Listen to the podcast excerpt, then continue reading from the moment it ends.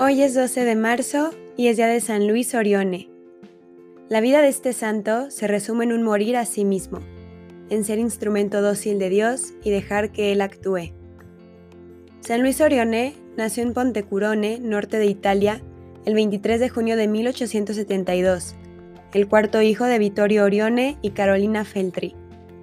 La pobreza y los enormes sacrificios de su familia humilde y trabajadora, experimentadas desde edad temprana, y la fe sencilla pero firme transmitida por su madre fueron moldeando un corazón que Dios preparaba para una misión grande.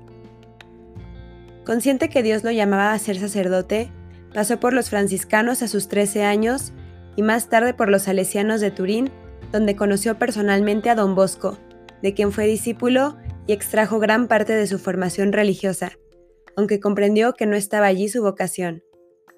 Después entró al seminario de Tortona, donde se formó para ser sacerdote en 1895. En esos años fue descubriendo poco a poco lo que Dios le pedía, primero reuniendo a algunos niños de escasos recursos para catequizarlos y luego ayudándolos a estudiar en un colegio que fue su primera fundación.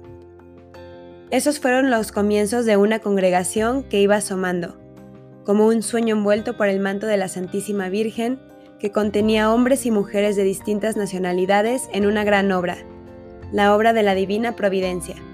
De gran corazón, don Orione se dedicó a socorrer a los más necesitados, ya sea aquellos que fueron víctimas de los terremotos que asolaron Italia a comienzos del siglo XX, como así también a los abandonados de la sociedad de aquella época. Este mismo espíritu lo trajo a América y particularmente a Argentina, donde en dos oportunidades, 1921 y 1934, acercó su presencia misionera y solidaria para hacer crecer en Argentina, como ya lo había hecho en Italia, una gran familia que testimonia a Jesucristo a través de obras de misericordia. Hogares para discapacitados, centros para niños en riesgo y abandonados, escuela, parroquias, capillas y misiones. De todo hizo este santo. Su entrega total a Dios y a los hombres la llevó hasta el último momento de su vida.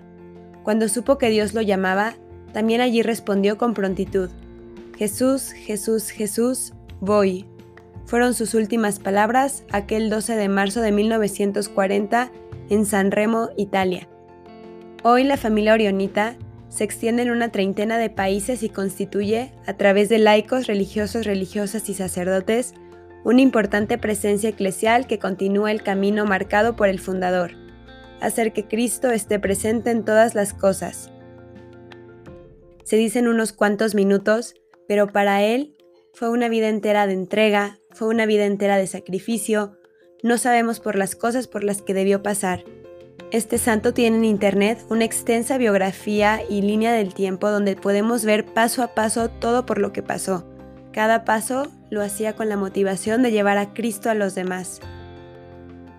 Que este santo nos enseñe que la santidad es morir a uno mismo para dejar que Dios actúe, es vaciarnos de nosotros para llenarnos de Él.